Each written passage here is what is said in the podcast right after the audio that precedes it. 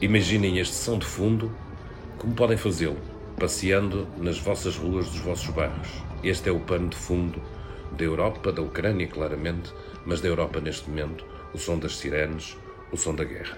Não é fácil uh, fazer esta coligação negativa todas as semanas com este pano de fundo.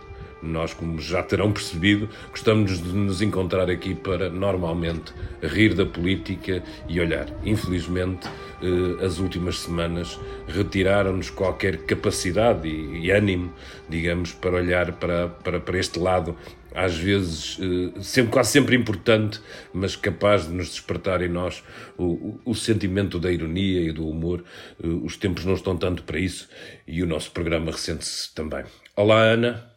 Olá, David. Olá, Mariana. Olá, Ruben. Olá. Pronto, estão feitas as apresentações, a coligação negativa, como é suposto, está aqui reunida eh, e, obviamente, não conseguimos fugir, até porque, como já dizíamos a semana passada, o resto da realidade parece estar um pouco, como deve ser, engolida pelos acontecimentos dramáticos que nos levam a ponderar eh, que talvez nenhum outro evento desde o 11 de setembro, certamente nenhum outro evento, e se calhar mais do que o 11 de setembro, terá influência nos nossos próximos anos.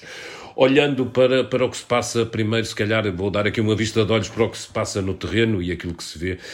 Era aquilo que já sabíamos e que os primeiros momentos de, de da guerra ajudaram a inverter, mas que de alguma forma sabíamos que iria acontecer, não provavelmente neste roteiro, até porque não parece que fosse esse o primeiro desejo das, das forças russas, que seria, obviamente, tentar uma conquista mais rápida e menos dolorosa, mas perante aquilo que foi eh, a resistência, a capacidade de resistência ucraniana e, também diria, alguma falta de preparação barra incompetência por parte das forças eh, russas, eh, aos poucos o cerco às principais cidades vai se estabelecendo, mas muito pior do que isso, os cenários que nós vimos de, de, da Síria, de destruição, eh, de combate na rua, de, de redução de, largas zonas urbanas, basta ver o caso de Mariupol, a, a, quase nada, a escombros, passa a ser o dominante desta, de, desta guerra, passa a ser uma guerra de desgaste, uma guerra em que, obviamente, eh, estão todos a olhar para fora, a tentar perceber o que é que acontece,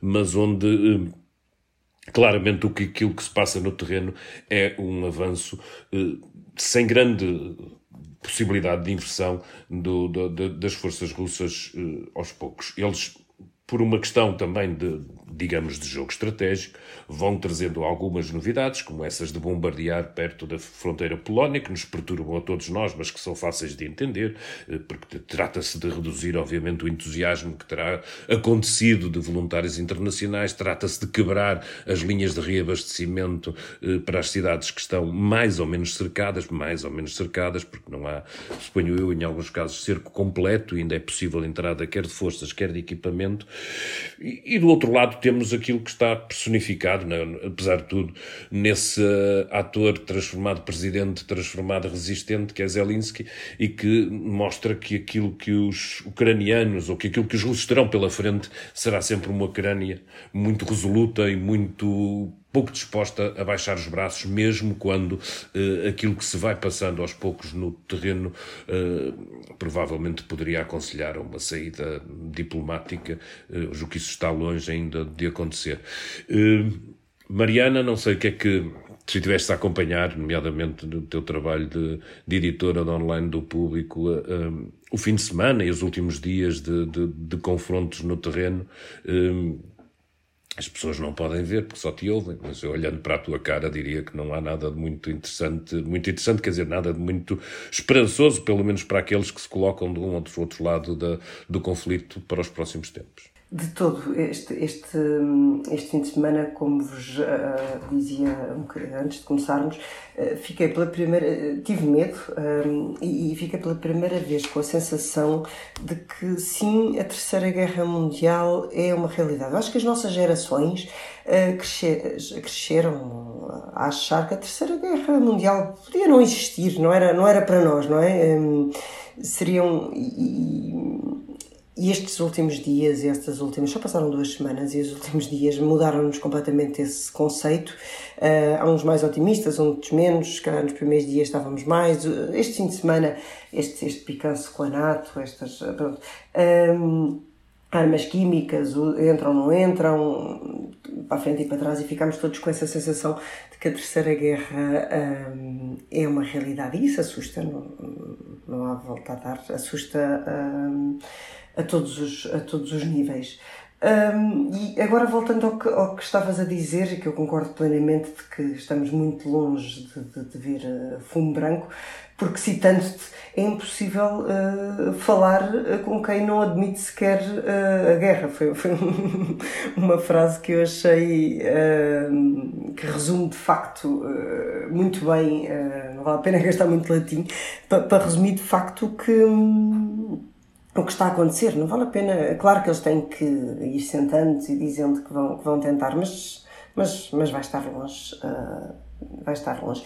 E o que me entristece é que uh, nós também podíamos fazer mais, nós, Europa. Uh, sim, andámos todos muito contentes porque, porque houve muita solidariedade e toda a gente na rua e houve sanções, mas nós ainda podíamos fazer muito mais. Uh, quando é que vamos aumentar as sanções? Quando, quando Kiev for tomada? Mas ainda podíamos fazer muito mais, não vamos fazer, temo que não façamos. Eh, vamos fazer quando? Quando Kiev for tomada? Quando já. Uh, quantas vidas são, são precisas? Esta dependência, ou seja, a Europa não depende assim tanto, isto é um mito, a Teresa de Sousa escrevia isso uh, este fim de semana. A Europa não depende assim tanto, totalmente, da, da, da, da energia, do gás e, da, e do petróleo russo. Berlim depende. Berlim é o motor da Europa. Mas mesmo assim, ela citava um, um grupo de alemães, aliás, de estudiosos alemães, que dizia que bastava os, os alemães baixarem 2 graus um, a sua potência de, de eletricidade para, um, para que essa dependência uh, acabasse. Era. Um, ou seja, por que não? Ok? Uh, isto faz-me confusão, faz-me confusão nós ainda estarmos na base da ameaça de, de, de acabar. Os, os, Estados Unidos, o Putin, é muito fácil dizer de facto que, que o Biden eh, pôde fazê-lo porque tinha menos dependência. Não é bem assim, ele tem também muito a perder. Os combustíveis nos Estados Unidos vão subir muito à, base, à, à custa deste corte que, que os Estados Unidos fez. E nós temos que ter coragem, nós temos que ter coragem, porque senão é muito tarde. Oh, Ana, as imagens que chegam, nomeadamente da, da Ucrânia, que vamos podendo seguir na Primeira Guerra, em que é possível visionar, obviamente sem nenhuma qualidade de argumento, mas é possível visionar nas, nas redes sociais, serão suficientes para explicar, eh, para causar do lado de cá, do lado daqueles que não estão sujeitos a isso, uma reação eh, em que se entenda e que se perceba, se calhar, aquilo tudo que pode estar em causa, não chegam para nada. A gente vai ter um dia destes, começa a ficar rotinado nestas imagens e começa um bocadinho a encolher os ombros nomeadamente se os nossos líderes não nos explicarem aquilo que, por exemplo, alguns julgam e, não, e alguns insuspeitos, é de que estamos perante um conflito claro entre uh, um mundo autoritário e um mundo uh, democrático e liberal.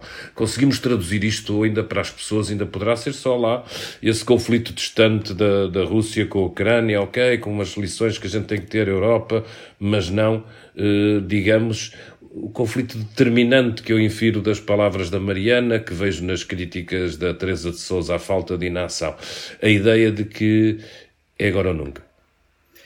Eu acho que as pessoas e as opiniões públicas europeias estão uh, a pedir isso aos seus líderes. E, aliás, se a Europa eh, que, que, foi na quinta vaga de sanções à Rússia, eh, se a Europa avançou tanto, porque inicialmente as sanções eram absolutamente ridículas e já tinha havido sanções à Rússia no passado, não é? A Europa, realmente, os líderes europeus inicialmente não quiseram fazer sanções eh, notáveis sobre, sobre a invasão da Ucrânia e foram as opiniões públicas, na minha opinião, e obviamente a resistência ucraniana, que os obrigaram. Portanto, eu acredito, claro que há o risco que tu falas de que o tempo eh, que torne as pessoas menos interessadas. Agora, eu não me lembro.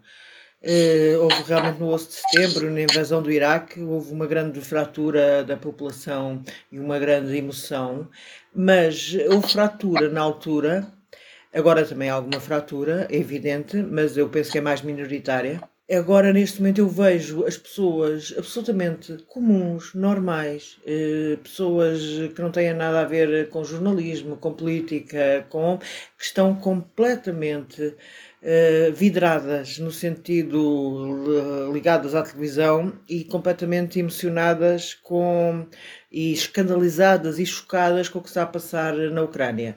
Portanto, eu acho que a opinião pública é que vai fazer mexer os líderes europeus. Não, as opiniões públicas europeias, com o risco de.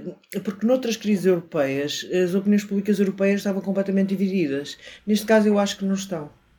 E tens toda a razão, as pessoas estão muito focadas nisso, não, não revelando os números de, de, dos nossos de, do site, mas eh, vê-se que hum, as pessoas estão a consumir informação uh, sobre, sobre a guerra de uma forma. Hum, tanto ou mais do que o Covid. Ou seja, é uma coisa muito, muito interessante. Há um problema com a Alemanha, que realmente é um problema que vem, que é um problema antigo e que alguns jornalistas atribuem a uma espécie de como eu ia te explicar, de culpa alemã relativamente aos russos eh, na Segunda Guerra. Eh, morreram. Na realidade, foi o Exército Vermelho que derrotou o nazismo, embora inicialmente tenha feito aquele pacto Molotov-Ribbentrop de, de, de, de, apaziguamento, de deixar a Alemanha invadir, mas a dada altura.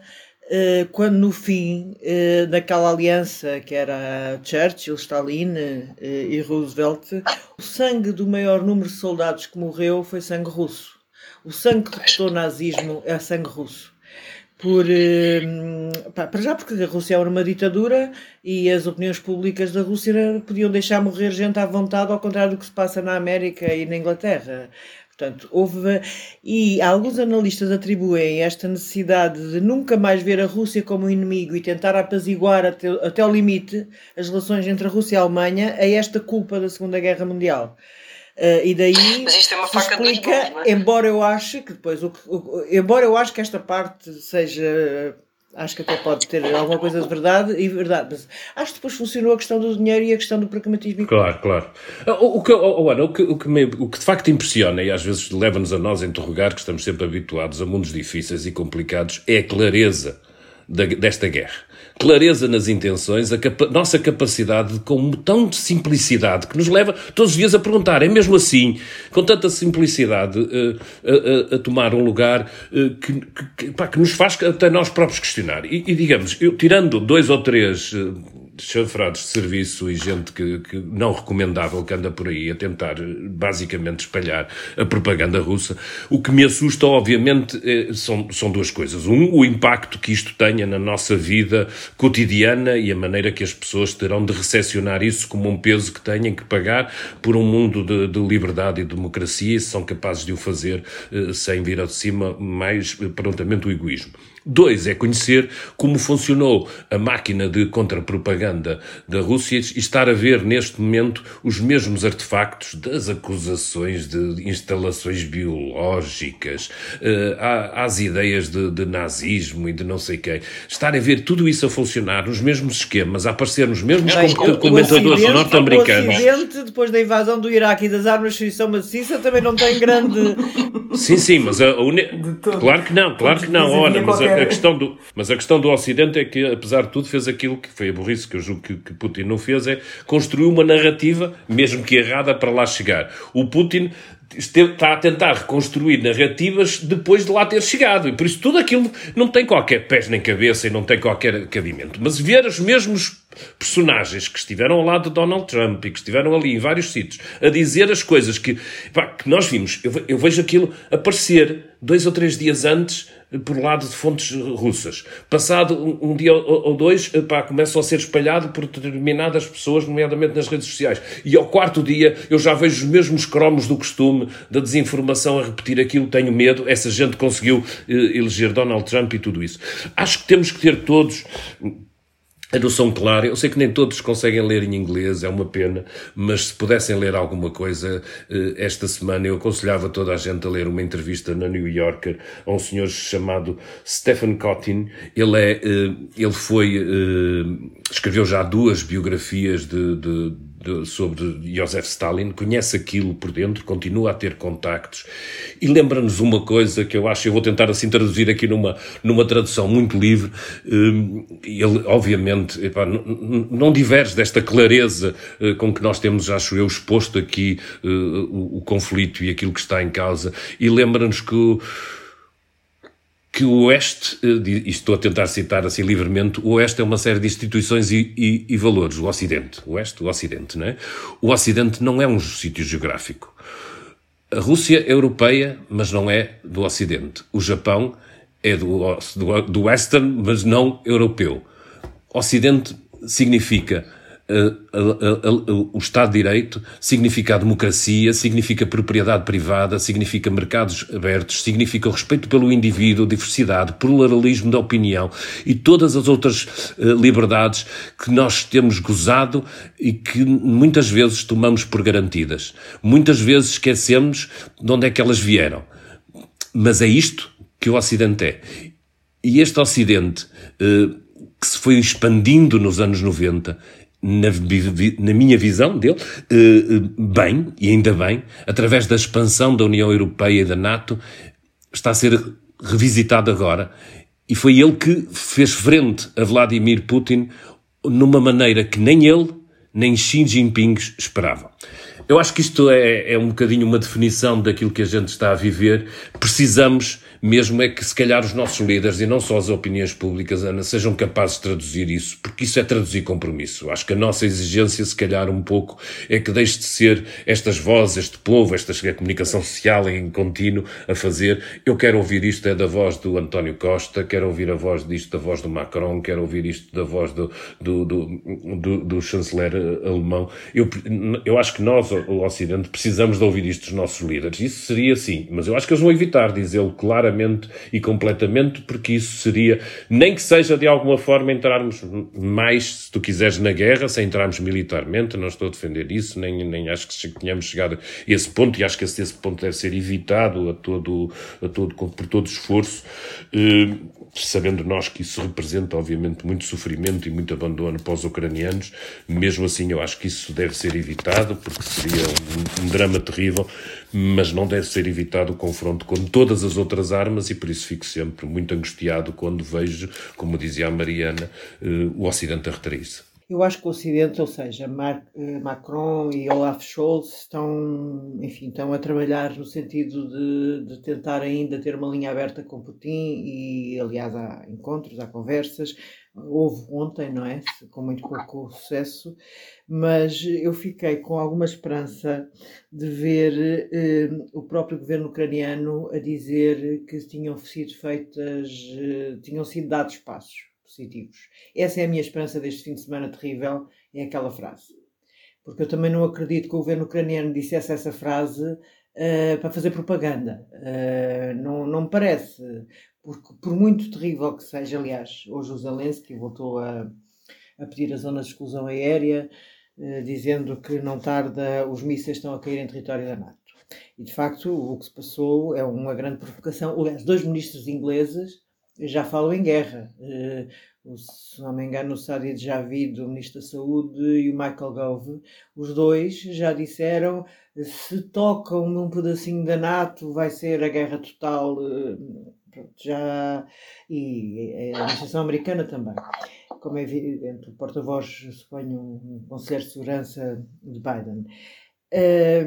Eu acho que se ainda está, acho, acho, acho como tu que, que envio de armas sim, eu acho que envio de armas sim. O envio de armas implica que os, que os países estejam a aumentar os orçamentos para a defesa, alguns estão a fazê-lo, uh, o que é o crescimento é fundamental. Por acaso eu aí, eu aí não, não concordo totalmente contigo, ou seja, uma coisa é o reforço para enviar para lá mas muitos, como a da Alemanha, não é isso. É ai ai ai que agora temos que nos uh, preparar porque não temos estado bem preparados. Mas olha que a Alemanha mesmo assim enviou. É, é não, enviou, não, não é só para enviar, não é enviar. agora. agora Ui, eu não me lembro dos valores totais, mas Eles aumentaram, seja... o orçamento defesa em muito, mas olha que eles então, nunca tinham enviado armas para lá. Não, exatamente. Essa parte, essa parte subscrevo a 100%. No entanto, a injeção agora é para enviar para lá, mas a seguir já, já disseram, e esse valor eu tenho na cabeça porque é parecido com o PIB português, que uh, anualmente prevêem, uh, nos próximos orçamentos, a todos os anos, reforçar o equivalente ao PIB português em, em, em, em armamento. E essa parte já me assusta. Enviar para lá neste momento, claro que sim. É a maneira que temos de, de, de ajudar. Para além de que a primeira, como, como, repito, era as sanções e ter coragem em fazer sanções a sério. Porque isto é perigoso. Ou seja, vamos lá pensar. Se em duas semanas começamos todos, até Portugal, já dizemos que vamos ter que reforçar e pôr dinheiro e, e pôr defesa, é que amanhã o chanceler pode ser um maluquinho de extrema-direita. Aqui igual. Mariana, eu percebo a tua apreensão. Mas... ter algum cuidado. Em duas semanas, nós não temos coragem para cortar, fazer sanções como os Estados Unidos fazem e cortar a sério com a Rússia. Mas temos coragem de ir encher o. Porque o mundo mudou todo. completamente. Não há qualquer hipótese, Mariana. Olha, Desculpa, Mariana, não eu há, não há qualquer hipótese. dizer uh, o que estou a dizer neste momento. Eu acho que o mundo mudou, tal como diz o David, e acho que neste momento a Europa tem que ter uma política de defesa que nunca teve, porque sempre andou no colo da NATO. E vai continuar a andar no colo da NATO, Ana, não concordo nada. Com... Acho que a política de defesa autónoma não faz qualquer sentido. Eu acho que eu, eu, da NATO, ponto. E não pode ser assim. Tem que ser através da NATO, mas tem que ser reforçando, ah, não, obviamente, o peso, o peso europeu. A Europa o peso não europeu. Pode estar, não pode estar, não pode ter minimamente um Estado. Mas essas decisões não se tomam assim em duas semanas, a cabeça quente. Isto toma-se lá nas reuniões. E, e, bem pensadas. E, e, e, se nós somos uma equipa, não é? Se somos unidos. Eu hoje estou numa de citações, para, talvez cobrindo aqui a nosso, o nosso déficit de, de, de, de especialistas internacionais, e estava aqui, uh, epá, e de generais, não temos cá nenhum general, e estava a ler aqui, epá, e, é, ir procurando coisas de, de, fontes interessantes ou diferentes é, é também engraçado. Este senhor chama-se Hu Hai, é Vice-Chairman of Public Policy Research Center of the Counselor's Office of the State Council, uma série de coisas ali por, por, uh, pela China uh, que ele é e trabalha para um US barra China Perception Monitor, ou seja, uma coisa que vai medindo estas coisas e, e resumindo um bocadinho o, que ele escreve e que pode parecer uh, surpreendente. Ele não tem qualquer dúvida que na análise que faz que a Rússia vai perder, independentemente da questão militar e tudo isso, e, e olha para o, para, o, para o cenário mundial dizendo que os, os Estados Unidos vão uh, ser mais líderes ainda do mundo ocidental e o mundo ocidental vai ficar mais unido. Esta é a impressão de quem olha para, para um bocadinho para lá para a frente, independentemente do resultado aqui, hum, que todas as divisões, e eu acho que a guerra também tem essa, tem essa capacidade, que é uma série de divisões que tu antes, e de, daquilo que estamos a falar, estamos vindo a falar, uma série de divisões e discussões que tivemos, nomeadamente quando, quando foi do Iraque e quando foi tudo, e que as nossas sociedades às vezes quase se dividiram ao meio. Tu não sentes nada disto aqui, sentes a maior percepção uh, de que as pessoas têm de que está em causa uh, partes fundamentais a prazo, estarão sempre em causa partes fundamentais da moda como nós gostamos de nos rever enquanto sociedade, e ele acha, oh, oh, sabendo aquilo que se sabe, nomeadamente as fragilidades da Rússia, e todos nós estamos um bocadinho angustiados, mas desejando que, que, que os ucranianos se mantenham mais tempo e que isso nos permita aumentar uh, os problemas económicos à, à Rússia, não é? Que, que, as sanções possam de facto trazer efeitos e estabilidade ao lado de lá, hum, mas diz ele que no cômputo geral, e o interessante disto é que ele defende mesmo que a China se deve pronunciar contra a guerra, ou seja, contra os russos, porque será uma maneira de garantir a prazo que está do lado vencedor e que está do lado e que, e que, que porque há aqui uma série de pressupostos que, que, que, surgiram com, com as reações que não interessam zero aos chineses, nomeadamente a questão uh, de, de, de pôr em causa aqui o comércio, a indústria, de, de, de tu veres epá, a Bayer a dizer que não vai mandar fertilizantes ou lá que é para a próxima colheita russa. A retirada, que para mim é mais surpreendente, não é das sanções lá para os oligarcas, que ainda por cima acho que isso não serve para nada, quero que, que os diga com grande franqueza. Os oligarcas são, os oligarcas oligarcas são empregados do Putin, não é ao contrário. Ele não está lá porque, porque emanou deles, é ao contrário, eles são empregados do Putin. Esta ideia que a gente tem, que aquilo é uma oligarquia, em que há ali uma série de aristocratas que escolheram o Putin, não, não foi assim que se passou. A história não é essa, a história é o contrário.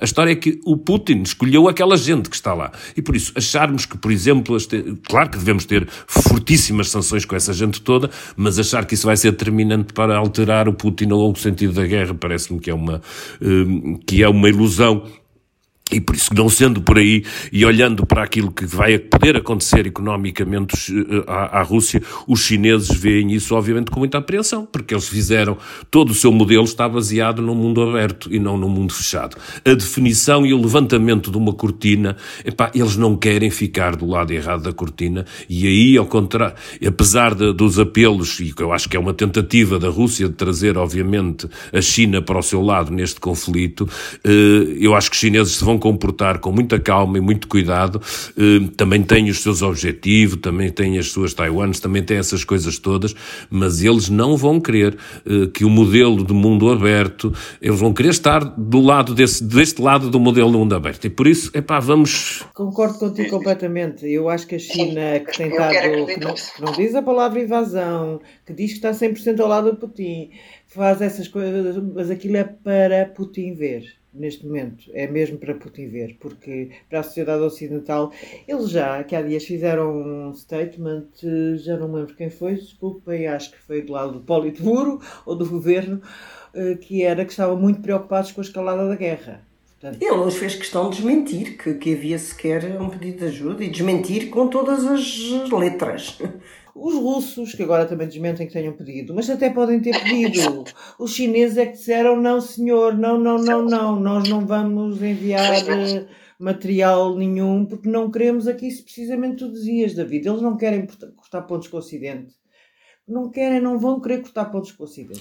Não, é porque o Ocidente deu uma prova e acho que é isso que a gente, se calhar, para que, começamos com tão fúnebre, nos temos que, que agarrar para, para olharmos isto com um bocadinho.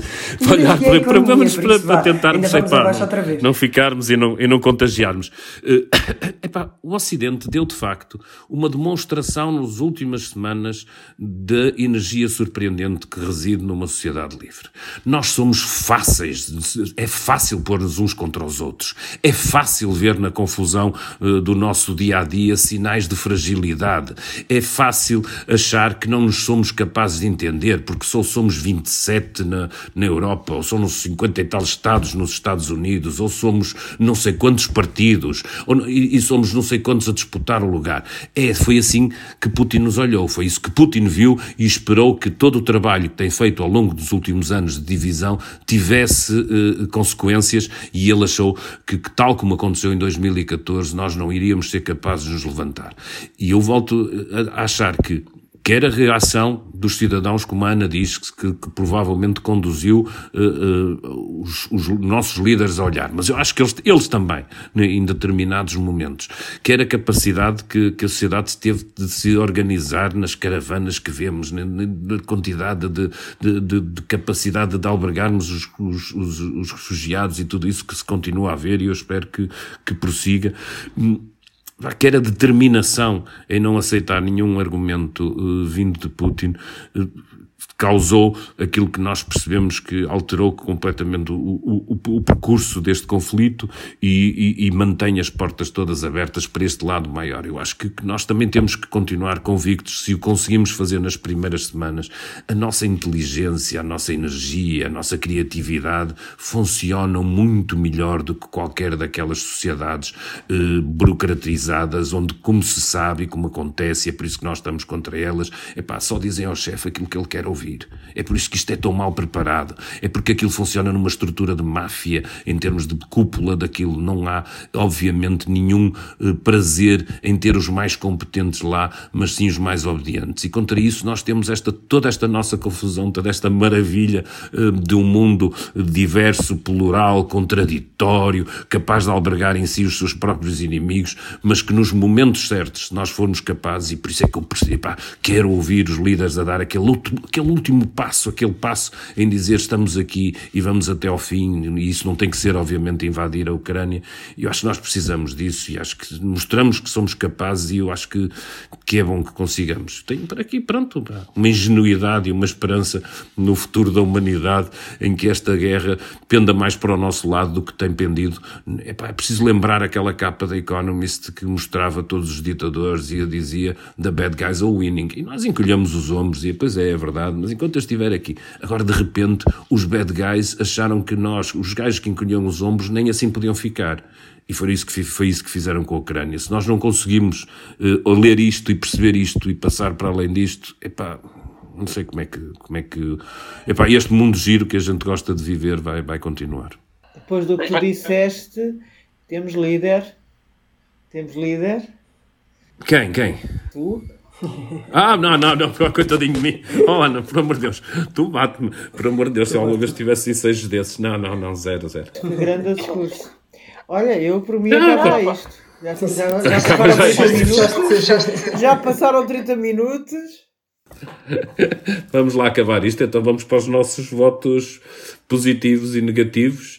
Uh, oh, Ana, não sei se tens um voto, um voto positivo para dar. O meu voto positivo é para o Presidente da República, Marcelo Rebelo de Sousa, que na sexta-feira disse que o Banco Central Europeu estava a brincar com fogo quando resolveu agora acabar com as compras de dívida pública e, enfim, isto vai conduzir à subida de juros muito rapidamente num momento de grande crise e de grave crise e de, de guerra na Europa. E, e, e Marcelo fez coisas muito interessantes, onde disse mesmo não matem a economia, parecia um social-democrata a falar. E eu, pronto, aplaudo o professor, lembra que é social o professor Marcelo, social-democrata, tendência socialista.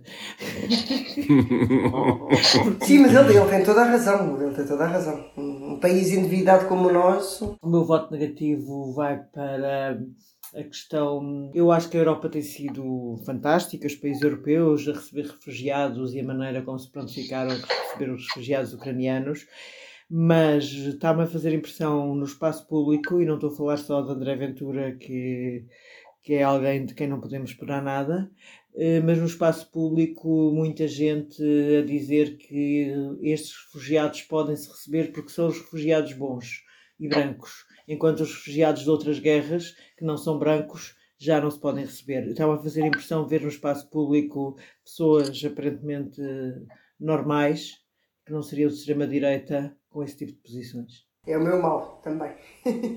É o teu mal. Está feita a coligação negativa aí? Exatamente. Há, aqui uma coligação entre mim e a Ana, é, é sem querer. Um, o meu mal era mesmo Aventura, de, de, que diz que estes eh, já decidiu, depois de semanas eh, decidiu que sim, que estes são todos bem-vindos porque não têm telemóveis, foi, foi, não vêm com iPhones na mão, foi o que ele, o que ele disse. Para além, pronto, nem vale a pena ir aos pormenores, mas, um, para além de dizer que que o, telemóvel é uma arma muito importante para os refugiados, como dizem todas as organizações, porque as cadeias de tráfico, de, as redes de tráfico humano dizem, aliás, se não vierem com mais nada, venham com o telemóvel para se poderem escudar disso.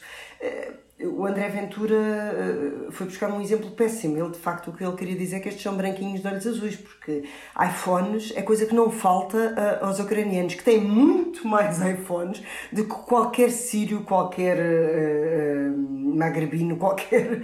Aliás, há um, havia uma notícia daquelas bem parvas. Há um ucraniano que há dois meses, ainda nem sonhava o que se lhe dava a passar, mudou, por causa de um concurso, mudou de facto o seu nome para iPhone 7. Ou seja, não podia ter sido mais estúpido o comentário de, de, André Ventura, mas. Hum, mas sim, mas tenho pena, uh, pegando no André Ventura não se esperava muito melhor, mas tenho pena de facto que, que também tudo o resto uh, não se tenham feito tantas vias verdes para, para documentos e para, e para empregos e FPs, etc., quando os sírios precisaram eu, eu quero que sejam para estes, mas, mas, eh, mas também quero que sejam para os outros. Uh, os sírios não, não vieram com menos. Vêm pior ainda. Uh, vêm com menos coisas ainda do que, do que vêm os ucranianos. E isso, isso deixa-me bastante triste. É, é, é muito. Mariana, é positivo? Tens alguma escolha?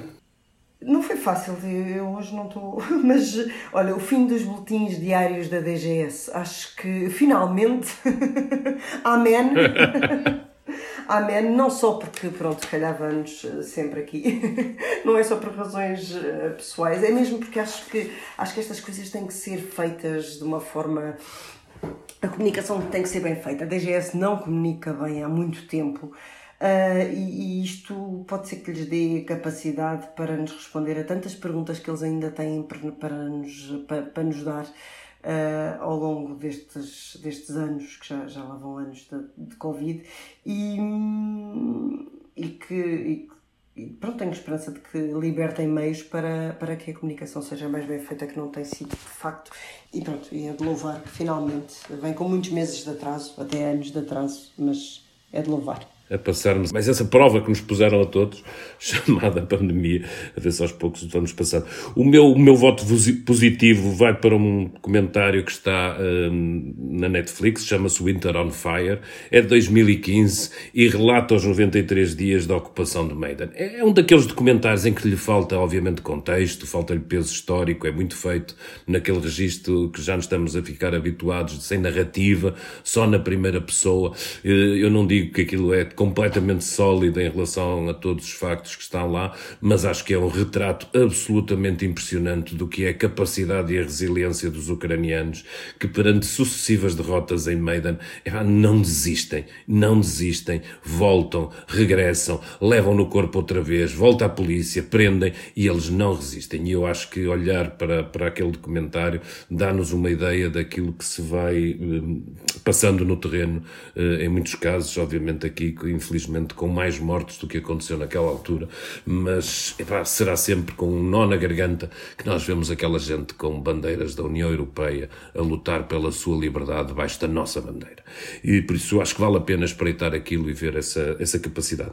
O meu voto negativo tem contornos de autocrítica, é, é um voto contra a comunicação social e a falta de escrutínio que faz a uma série de convidados chamados a comentar uh, as guerras. Isto tem muito de televisão, eu fico fico muito irritado quando as pessoas, nomeadamente nas, nas redes sociais, falam de comunicação social e se percebe pelas palavras que estão a falar de televisão. Irrita-me até, até epá, solenemente, mas pronto, ainda não conseguimos fazer essa distinção. Mas os jornais e o público não é, não é eh, sequer exceção nisso, também tem falhado. Acho que todos nós somos apanhados um bocadinho desprevenidos, mas temos que afinar os nossos critérios e, no mínimo, explicar que algumas daquelas pessoas com posições tão próximas, às vezes, da Rússia têm mesmo, se calhar, interesses ou têm pelo menos um percurso discurso que demonstra proximidade eh, com t-shirts de Putin.